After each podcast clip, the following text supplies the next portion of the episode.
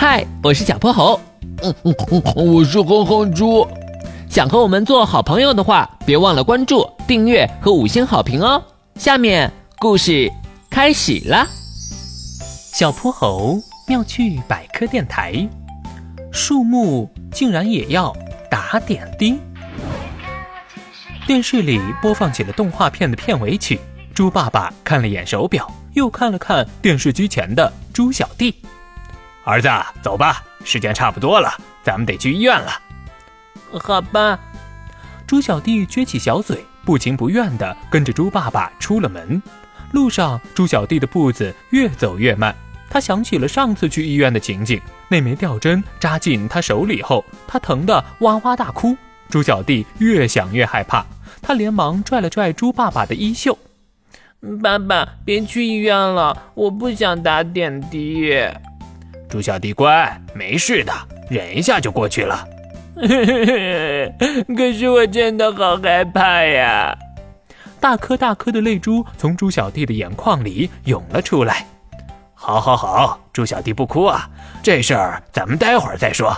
猪爸爸一边安慰着猪小弟，一边在脑子里思考对策。这时，他望见前面的一处场景，心里顿时有了主意。猪小弟，你看。那是什么？猪小弟顺着爸爸所指的方向望去，看到了一棵瘦弱的小柳树。嗯，这不就是棵柳树吗？你再仔细瞧瞧。猪小弟走近了一些，他惊讶地发现，这棵柳树上竟然挂着个绿油油的袋子，袋子连接着针管，插进了树干里。天哪，我我没看错吧？小柳树在打点滴。没错。这是怎么回事啊？猪爸爸递给他一个植物语言翻译器，喏，带上它，你就能听到小柳树自己的回答了。猪小弟又问了一遍，这回他清晰的听到面前的小柳树说话了。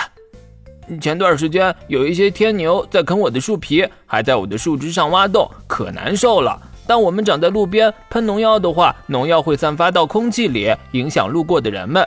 后来多亏绿化中心的工作人员想出了好办法，给我输了液。现在那些害虫已经消失的差不多了。那边的小榕树缺营养，也是通过输液解决的呢。猪小弟凑近瞧了瞧，柳树的枝干上果然有些被啃咬的痕迹。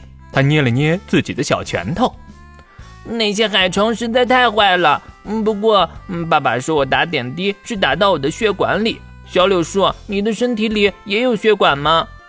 哈哈哈那倒没有。不过我们树木有个能沟通全身的液体系统，所以注射液可以通过导管输送到我们全身。那吊针扎你的时候肯定很疼吧？当然了，不过输液只要疼那么一会儿会儿，被虫子咬的生病了，那才是真的难受呢。再说了，我要当一棵勇敢的小柳树，打个针嘛，我还是能扛住的。小柳树看着瘦瘦弱弱的，却这么坚强。猪小弟有些被感动了，他挺了挺自己的小胸膛。小柳树，你说的对，我也要当个勇敢的猪小弟。爸爸，我们去医院吧。